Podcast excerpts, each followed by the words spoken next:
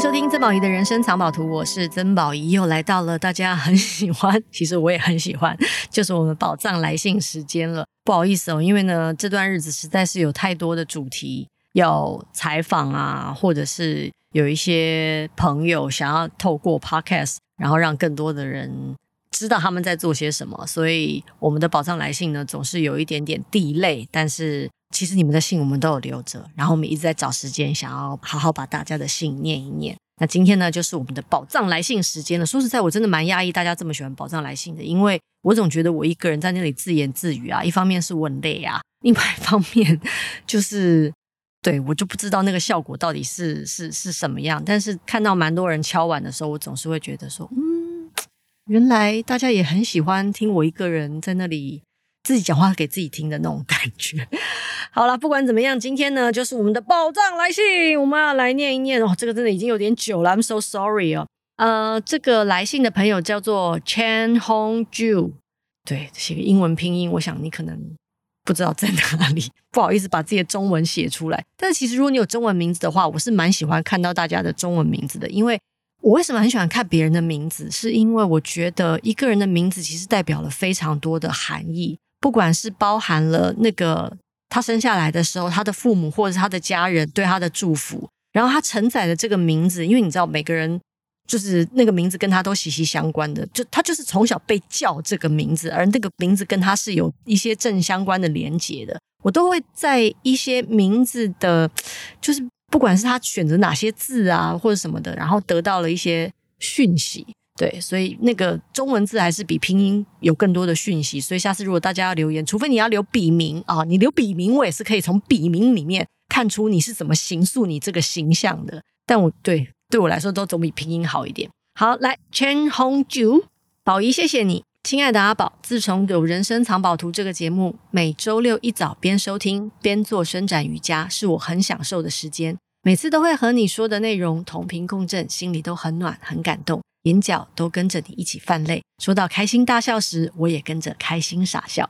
您这集访问督导长的内容，我有很深的共鸣，也被两位对生命的热情，在自己所处的位置分享自己或他人的人生故事。只要有一句话让人受用，那就值得了。安宁照护与临终关怀这个议题，我觉得很棒。我老爸在癌症末期，就是在台中荣总医院的安宁病房离开的。过程感受到医师、护理师、志工对病人还有陪病者对关怀与对病人的尊重对待，即使已经事隔七年，心中想起时仍是非常感恩。听完立马打了这些字，谢谢你们，我收获良多。每天都好好生活，道爱、道谢、道歉、道别这四道我也学习落实。阿宝有你真好，感恩，我也感恩。我我觉得这个信对我来说，我为什么挑它出来念，是因为。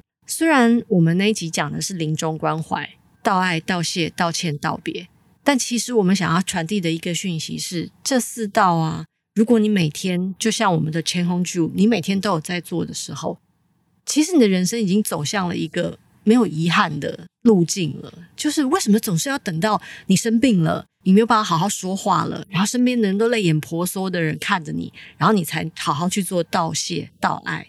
道歉跟道别，你为什么不在每一天就把这四道好好的放在心上，然后把该说的话都说了，不要遗憾。所以我很喜欢这封信，我也跟大家分享。好，接下来林云如，嗯哼，他说：“谢谢你分享，我可能错了。”宝仪姐，谢谢你分享。我可能错了这本书，让我更有动力去买回来看。原本怕会读不懂，但听了你的分享，觉得很值得一读，感恩哟。对了，我觉得你的声音跟活力一点都不像五十岁。这句话一定要说吗？不需要吧。好，这次这个信我觉得很有意思啊。就是首先呢，我可能错了啊。我是我我真的很认真考虑，我是不是要在我的履历上写写下它是我的第四本书，因为实在是有太多人在网上推荐这本书的时候都会艾特我，甚至是因为有时候你知道很多朋友会在方格子写一下自己的读后感啊或者什么的，然后大家都会说，不管是在看我的脸书啊或者听我的 podcast 啊，然后看到我可能错了，或听到我说了什么话，尤其是因为我可能错的那一集最后不是有点真情流露嘛，对，所以大家都被真情流露有打动到。然后仿佛呢，我就像作者一样，耳提面命的跟大家说，走上自己的人生道路什么之类的。然后于是这本书好像就变成是我 写的一样了。但我很荣幸，我也很高兴能跟这本书有这么好的连接。我也很高兴能够透过我的节目跟介绍，然后把很好的东西跟大家分享。因为就是虽然我我我没有真的在直播带货，但是我真心觉得我是一个很会卖东西，尤其是卖那些我真心喜欢的东西的人。那书就是我很想跟大家分享的，因为有时候看书真的很像是交一个朋友那种感觉，你知道吗？就是你可能这辈子都不见得会遇到这个人。但是在阅读的过程当中，不管你看书的速度是快或者是慢，你可能三天看完一本书，你可能花一个月才看完一本书，因为那本书你不是每天都能够翻开来看。但不管怎么样，就是有一个朋友陪着你，然后走了一段人生旅程，然后你也陪着他。你要想哦，虽然你你在看他的书，其实你也陪着他，因为你你自己在看书的过程当中，你有的感想，他跟你生命的映照的那种。互相共振出来的能量，其实你也陪伴着那个创作者走了一段人生道路，即使他并不知道。所以我我会觉得推荐书对我来说是很很棒也很有趣的一件事。而我的声音跟活力一点都不像五十岁，我只能说你对五十岁的想象真是太浅薄了，好吗？五十岁有很多可能性的。我从来不介意说我自己是几岁，是因为我总觉得我有能力把每一个岁数。都活成我的样子，而那个不是别人告诉我五十岁会长什么样的，是我自己活出来的。所以，好了，所以还是谢谢你这样写了。好，下一位，下一位是我看一下你的名字哦，Tracy Wang。Tracy Wang 说感动到在咖啡店的角落流泪。你好，宝仪姐，我是 Tracy，来自马来西亚。我刚刚听完您的 TED Talk，你们跟我们之间的差别。我在一家咖啡店里哭的流鼻涕。我好想看那个画面呢，你流鼻涕的画面。虽然我只有在电视上见过您，但我感觉您和我的距离很近。我今年四十一岁，感觉活得乱七八糟，越来越不喜欢自己。听了你的 Podcast，人生最大的成就是成为你自己。透过您的分享，我发现有另外一个可以发生在自己身上的平行宇宙，就是再一次接纳自己。愿神祝福您，还有您用心经营的一切。Best regards, Tracy Wang。哎，你知道这封信对我来说真的是一个很棒的鼓励耶。就是如果我的书、我的 podcast 或者是我的 TED Talk 能够让你 shift 到另外一个平行宇宙，让你意识到你的人生在每一个当下都可以重新开始，每一个当下都是一个新的选择，你不需要局限在你过去不喜欢的你自己里面，而在你知道的那个当下。其实你就已经活在另外一个平行宇宙里的。我非常荣幸能够成为跟你一起 shift 过去的那个人，或者是我很荣幸能够成为那个，你知道，就好像是闸门，你知道吗？所谓的闸门，就是有的时候我们会走过一个路口，然后不管它是像平交道那样子的闸门，就是会有一个守门员，你知道，那他他按下一个按钮之后，你的铁轨就会咻，比方说往左，或者咻会往右。然后我很荣幸能够成为那个闸门。让你去你喜欢的地方，去你喜欢的那个平行宇宙，所以这个眼泪流得很值得吧？谢谢你，我马来西亚的朋友。好，下一位呢是忠实听众，叫做退休老伯伯，好可爱哦。但最妙的是，我一定要跟大家说，最妙的是，他虽然自称老伯伯，但他叫我宝仪姐。个人本身觉得。我不知道这蕴含着什么含义，就是你是老伯伯，而我是宝仪姐，所以我是老婆婆。好，他说：“宝仪姐你好，想致上对您与瓦基的感谢。”好，他 quote 了那个呃瓦基说的一段话，他说：“我又不是要影响几百万个人，我也不是要影响几千万个人，而是我今天如果影响了某一个人，对那个人来说，这个影响就是全世界，就是他的一辈子。所以做这件事的影响大不大？我认为是大的。”我不会用人数去考量，我会渐渐影响到可以影响的人，而他们也可以影响到身边更多的人。所以我自己会秉持这种精神，就是我相信我在做的事情是有这样的影响与价值的，所以我当然会义无反顾的想要做它。这是您在《人生藏宝图》Podcast 第七十二集与瓦基的访谈当中，瓦基自述的一段。因为本身呢也有在经营网络的部落格，主要是分享自己能够靠着理财，在三十九岁时达成财务自由，成功离开职场，过着退休生活的心得哦。所以你是三十九岁的老伯伯，但你就不要叫自己老伯伯嘛，好不好？好了，不知道我虽然不知道你退休多久，但是对刚刚那段真的很妙。目前已经写了一百五十几篇，都有一些正向的回馈。但前阵子因为文章被某间媒体引用时出了一些不太愉快的状况，让一直以来秉持着想要单纯帮助他人想法的我有些受挫，所以有了一些不如归去的想法，也暂时停止了与媒体的合作。不过暑假在日本听到您在 Podcast 内这段访谈中瓦基所讲的一段，着实的让我受到了很大的鼓励，也很感动，更心有戚戚。不但学到了我不需要影响几千几百万人。但我相信我在做的事情，如果能够影响到一两个人，我就会觉得我在做的事是有价值的想法。更决定了，虽然不知道这样的热情能能够撑多久，但我决定继续效法这样的精神，让自己持续的分享自身的想法做法，来帮助影响到我能影响到的朋友。写这封信是希望能够在此段访谈对小弟的帮助上，致上对您与瓦基的感谢。在此真心谢谢两位，并会持续的收听与支持两位的节目，祝福平安顺心，忠实听众，退休老伯伯啊，老伯伯啊，老伯伯，我也谢谢你诶，你看你你现在写这封信给我，其实对我来说，我就会知道我的 podcast 也在影响别人啊，对不对？所以，我们是很好的互相的。一种能量的碰撞，我影响了你，然后你再去影响别人，这不就是最好的事情吗？是不是？感谢老伯伯。那如果你是老伯伯，不要再叫我宝仪姐了。OK，好，这个没有写名字的人呢，爱你的 fans，他说土宝仪第七十六集听众回复：嗨，宝仪一直是你的听众，但没想过要今天第七十六集日本奇奇怪怪素，这集让我很有感。OK，原来因为这集真的蛮多人反馈的，所以我想说哦，原来我自己在那边讲我旅行的事情也是蛮多人爱听的。因为你在节目尾声呢，多次感谢旅行中所遇到的人事物。就在八月初，我带着孩子自助别府与博多，当中有许多的状况，也有贵人相助。回台后身体状况很是疲惫，很多人都会关心旅程好玩吗？我只觉得好累。但因为您充满灵性的感谢与感恩，唤起我自己应该在旅程中做最后的感谢，以及道别日本给的美丽回忆啊。谢谢您，同步唤起听众心中的善，爱你，也祝福你一直平安顺利。是诶，因为有时候啊，比方说我在说这些旅行的事情啊，除了嗯，除了我觉得有些好玩的东西真的很想跟大家分享之外啊，其实我也是想要透过这些分享，给大家一种可能性。那种可能性就是，你也可以尝试用这种方法打开这个世界。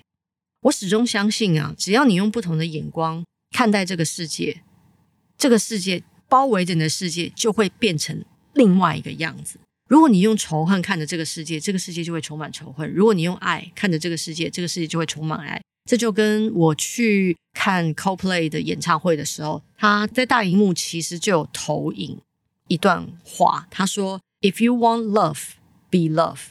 If you want peace, be peace.” 如果你想要爱，那你就成为爱；如果你想要平静，那你就成为平静。我觉得我在我的生活当中，其实很努力的想要实现这样子的想法跟理念。所以，如果我想要成为一个好运的人，我就会时时刻刻的把感恩跟好运放在我的心里，挂在我的嘴边。因为我知道，当我这样做的时候，它就像作用力跟反作用力一样，它会不断的循环，然后不断的好事情会发生在我身上。当然，不只是因为，呃，我想要好事情发生在我身上，而是当我这样做的时候，其实我很开心，我很开心的成为那个运气很好的人，而我真心的也因为这样做。成为一个运气很好的人，就是我不知道这件事情的先后次序到底是怎么到来。到底是因为我先学会感恩，所以我成为一个运气很好的人，还是因为我本来就是一个运气很好的人，只是在感恩的过程当中，我更能够在那个当下觉察到这件事情。但不管怎么样，对我来说，我都成为了运气很好的人。我没有，我不但没有损失，我还获得了非常多。而对我来说，这是一个非常棒的打开这个世界的方式，而它可以在你生活当中的方方面面去体现。在你每一天，即使你没有去旅行，但是当你在跨出你家门的那一步开始，其实就是一个新的旅程的开始，不是吗？当你跨出你的家门那一步，就算你没有出国，也是一趟新的旅程。你能不能够张开眼睛看到这个世界是如何善意的对待着你，而你有没有充满善意的回应他们？所以不见得是旅行。如果每一天张开眼都是一趟旅程，那其实你就是开始做这件事。只是旅行的时候，我们比较有余裕，因为你知道，我们通常如果困在日常生活里，我们通常在想的就是。好，今天几点要上班了？啊，几点要去接小孩了？或者是说啊，那个那个什么事，我什么时候要去银行办什么什么事情？那如果几点没有完成的话，我没有碰到谁的话，哇，我今天就完蛋了，或什么之类的。就是我们被 schedule 充满着，而旅行通常是我们相对来讲，如果你是一个比较 relax 旅行的人，能够停下来看，诶，我有没有好好做到这件事的人，留意。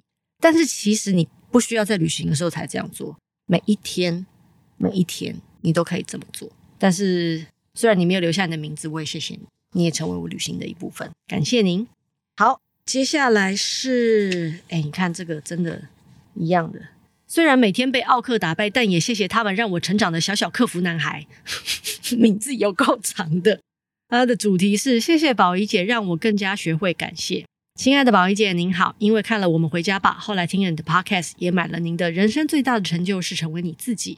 每次听你访问以及回复听众来信，都会听到哭。今天没有哭了吧？今天很 peace，今天很开心。OK，到现在才终于写信给您。上周跟朋友去花莲马泰安部落看了丰年祭，刚好有幸看到他们的情人之夜活动。虽然只是当外宾在旁边观礼，无法参与其中，但在旁边的我深深感受到他们的热情、开心以及浪漫。他们用歌舞感谢祖灵的庇佑。也用这样的活动让女孩去挑选她心仪的男孩。括号真的是好浪漫呢、啊。你是你是很想被选是吧？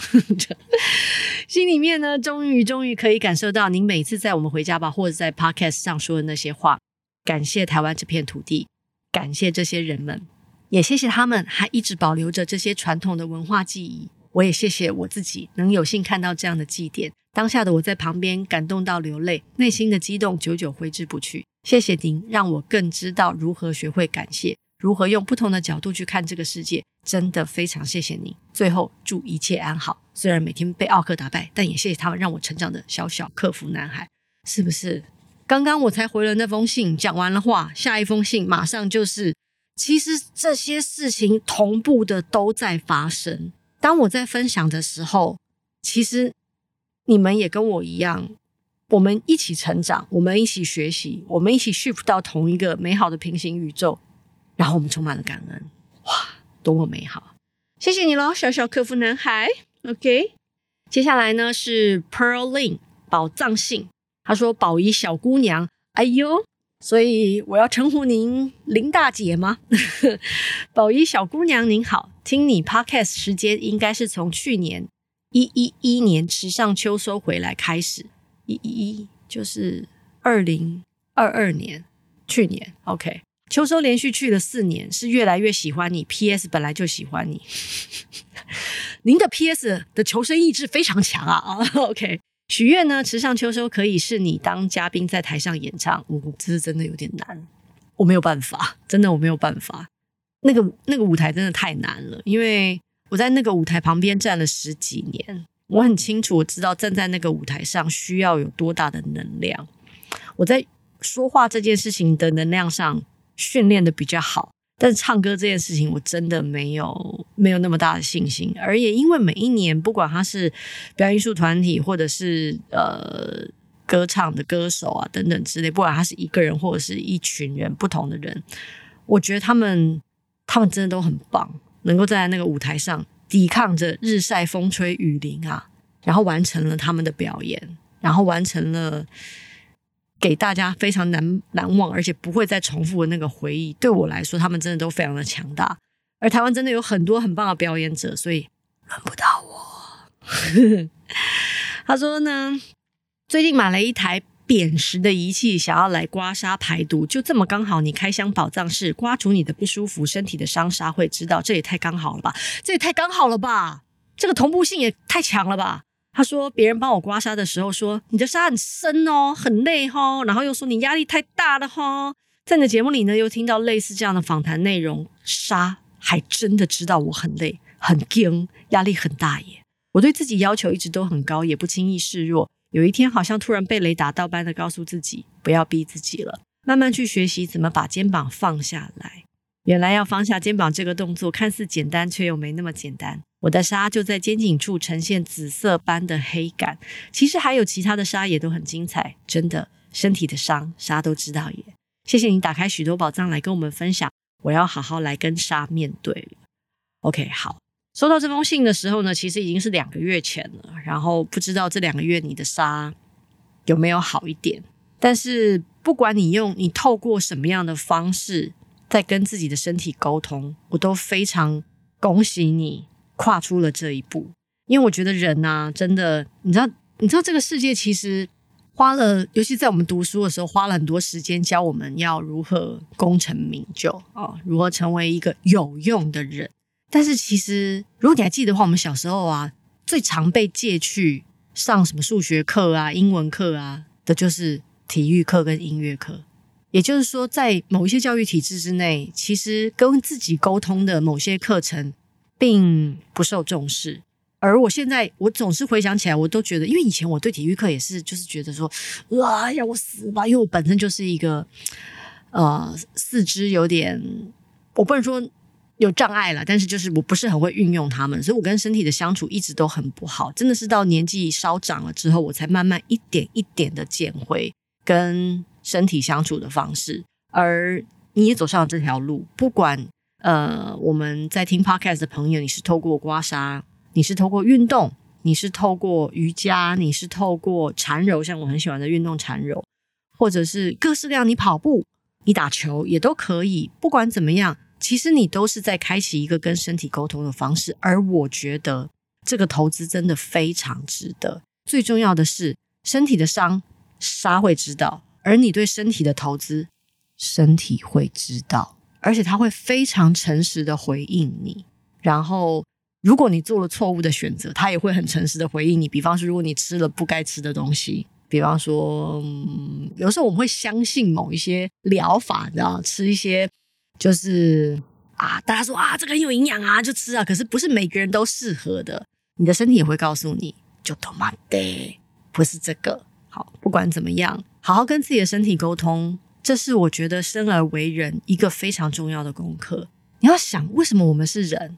如果我们都相信有灵魂的存在，灵魂又不灭，为什么要拥有这个身体去体验这样的一个人生？身体一定就是我们必须要经历跟穿越的某个功课。所以，你为什么不提早开始学习，用不同的方式跟你的身体相处？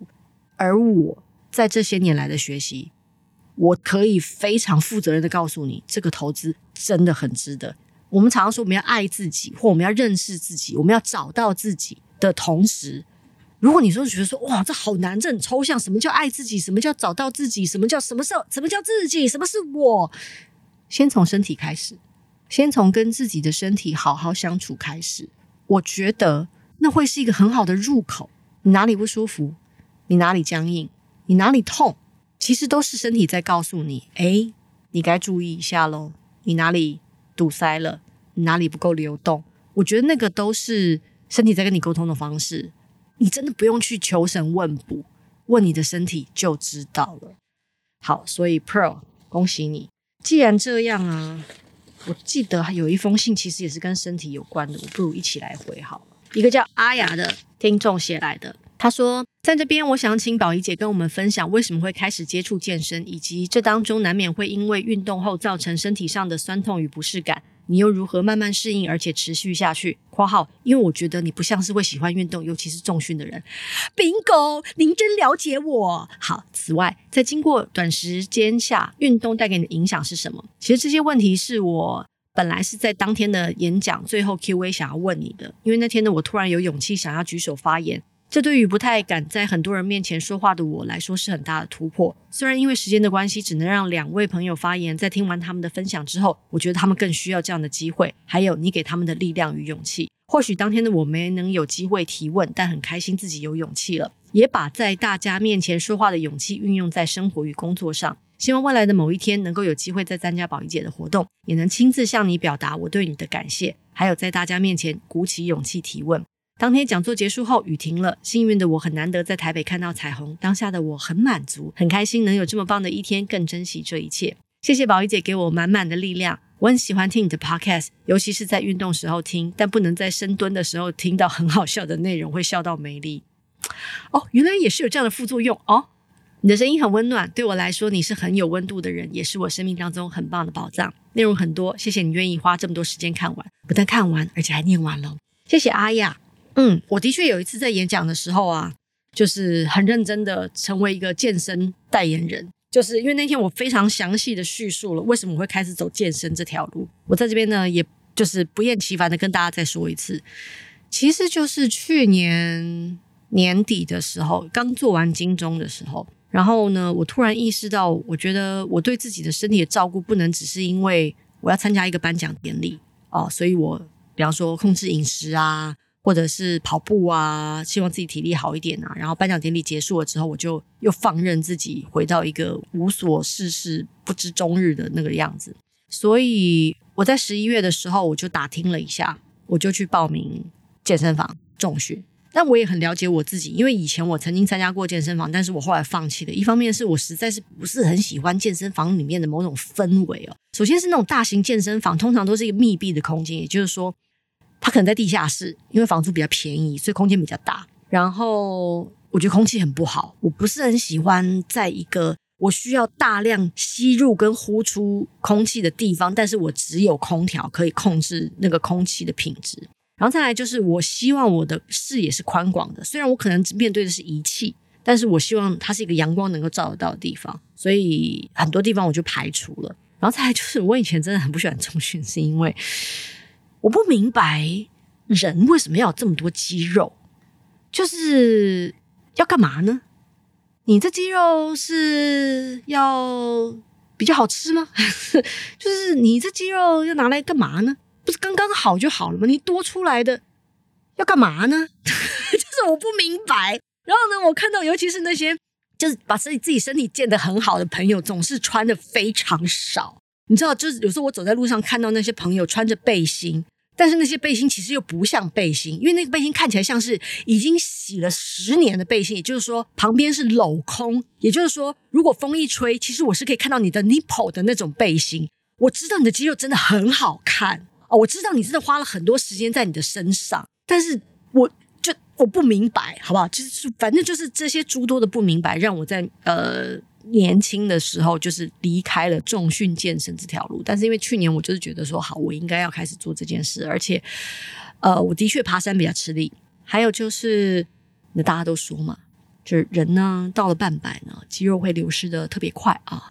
那我也是觉得应该要未雨绸缪一下，所以呢，我就。觉得那就五十岁的时候开始吧，所以我就开始了报名重训。我选了一家就在我们家附近，我走路可以到，而且我还跟我们教练说，我因为他本来我那个教练呢，他有两个健身房，他拥有两个健身房，另外一个健身房是我必须要坐车才能到。他说：“哎、我宝仪，我跟你说那里啊，器材比较齐全，而且比较大，我觉得你可以去那里。”我说：“我不要，我说我就是要走路到，因为我觉得如果我要坐车去，我不会去了，我就是要走路才会到，而且我走路就可以当热身啊，就是。”我就是想要这样，我说好，那我就配合你这样子。我选了一个我走路可以到，然后看得到外面，因为它是一楼，然后它不是很大，所以它聚集的人也不会很多，也就是会跟我交换二氧化碳的人不会很多的地方，就在我们的社区附近。好，我就开始做。你你你的问题里面有问到说，呃，这当中难免会因为运动后造成身体上的酸痛与不适感，你是如何慢慢适应且坚持下去的？我跟你说。人，我永远不会忘记哦。我第一次，这第一次，因为第一堂课都是试嘛，就是 testing。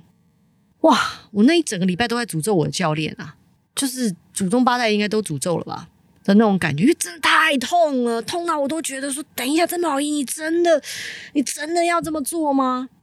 可是我不晓得，可能因为我下定了这个决心啊，所以我就会觉得说好。我再给自己一个 run 的时间。什么叫一个 run？因为通常教练都会买 package 嘛。比方说，呃，有教练是十堂课一个 package，就是八八，像我们教练是八堂课一个，它很贵的一个 package。然后我就先买了，然后我告诉我至少要把这八堂课做完。然后八堂课之后，我又买了八堂课，八堂课之后我又买了八堂课。其实每一次上课之前，我都会上演一个戏码，就是比方说我上课前一个小时。早上我通常都是早上上课，就上一个戏码，就是嗯，我觉得我今天好像不太舒服，是不是就不用去了？或是啊，我昨晚没睡好，是不是不用去了？啊，我今天有点累，是不是不用去了？啊，上完课之后还有录 podcast，然后我是不是应该保留一点体力看一下 podcast 资料？我是不是就不用去？就是借口非常多，但是很奇怪哦，虽然很多借口，时间到了，我还是会默默换上运动服，然后出门做完运动，然后第二天诅咒我的教练，就是这个流程不断的在重复。可是啊，我真的在里面得到了乐趣。我真的在里面得到了，包括我的身形有改变。像虽然我教练跟我说说啊，其实我跟你讲，宝仪哦，你这个一拜一个礼拜来做两次，我保证你哦，三个月就会很有成效。我说不需要啊、我说我就是按部就班，照我的那个 tempo，然后完成我真有有的训练就可以了。你不用这边要求我，然后引诱我多上一些课，没有这件事。我有我自己的 tempo，这样就可以了。而且我需要恢复啊、我没有办法，比方说礼拜二的时候去做健身。好不容易呢，痛了两三天，礼拜四、礼拜五、礼拜六，我可以过一些比较 peaceful 的生活。结果礼拜五又要再上一次健身课，所以我一整个礼拜都没有正常人的肌肉，我没有办法，所以我就是一个礼拜上一次。但是因为在上的过程当中，除了可以看到一些不不只是身形上的改变之外哦，的确是当我在做某些动作，比方说像我大概做了两三个月、三四个月、四五个月，我已经忘记了某一天。教练突然说：“来，我们今天来做伏地挺身。”我真的看着他的眼睛，我说：“不可能！我压根这辈子都没有想过伏地挺身会跟曾宝仪三个字画上等号，不可能。”他说：“你做。”他说：“我对你有，我知道你做了什么训练，我对你有信心，你就做。你先不要做，就是这就九十度这种，我先给你一点东西垫高，你就这样做。”我必须要说，当我第一下做起来的时候，我觉得我的人生有发光，因为。你知道我以前真的对自己的身体很没有信心，而且对我的身体了解的太少了。然后我觉得不可能的事情，在那个过程当中完成的时候，我真的觉得我的身体进入了一个二点零的状态。然后我也的确在训练的过程当中，因为有时候真的会练到啊，脏话都会说出来，不好意思，对，或者是用那种眼睛会冒火的那个状态瞪着教练。或者是在中间休息的时候，就会不断想跟教练聊天，想说啊，多聊一点天哦，我休息时间就可以长一点，然后就可以少做两下。教练就会说不可能。好，可是，在有一些 moment，比方说，当你真心的感受到你的身体某些肌肉在燃烧、发热，或者是原来有一些你身体的部位是角落到你不动它，你根本不知道原来那里还有肌肉等待你去开发。当我发现他们的时候，我有种很惊喜的发现，心跳感就是哇，原来你们在这里呀、的那种感觉。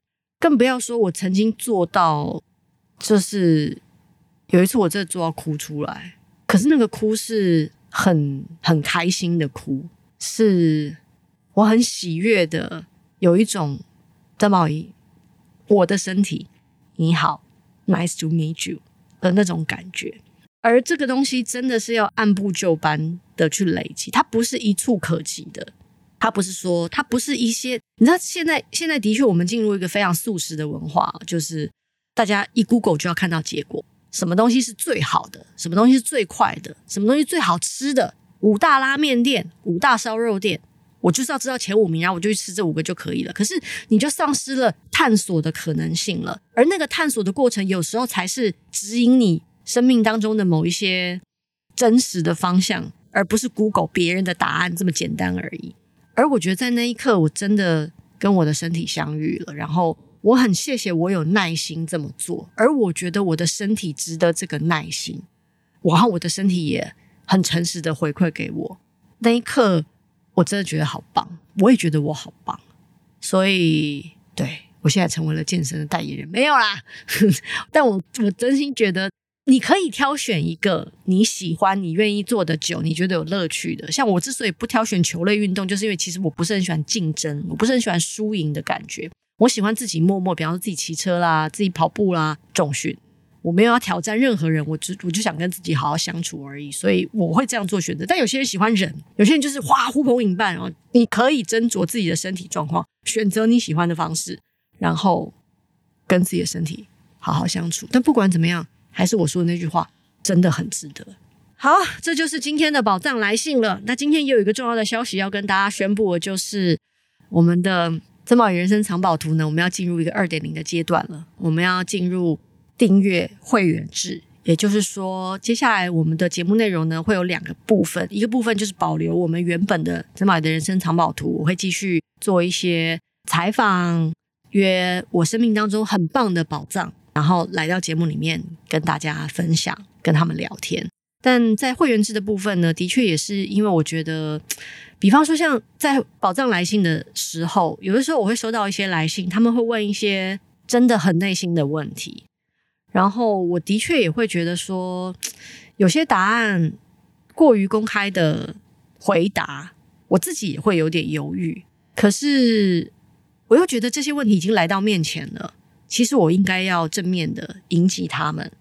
所以对于我来说，成立我们的会员，就是我们有会员制这样子，对我来说就是另外一种人生藏宝图的延伸。你依然可以选择原本的人生藏宝图。但是如果你想要听一些 我有时候不太好意思在太多人面前说的事情的话，然后你也可以选择我们的会员制。所以也跟大家说，呃，以后我们的宝藏来信就会放在会员制里面。那有一些我自言自语的部分，对，就是像今天这种自言自语的部分，不管是我在讲旅行啊，或者是我介绍书啊，或者是嗯，大家很想听的，你说像。印度的旅行的部分，我也会放在会员制里面。然后会员制也会有很多不同的服务，包括我们可能会有赖群组，然后在里面有不同的交流。最终，最终我们会希望这个会员制可以成为一个实体的活动。然后我真的有机会能够看见你们，它不只是一个我在录音室喃喃自语的人生藏宝图而已。我们都是彼此生命当中很重要的宝藏。我希望有一天我可以走到那里。所以好，这就是今天的宝藏来信，希望你们会喜欢，也希望你们喜欢我的喃喃自语。今天讲得有点长啊，我有点啰嗦。不管怎么样，感谢你们一直都在，因为我也在。我们下次见，拜拜。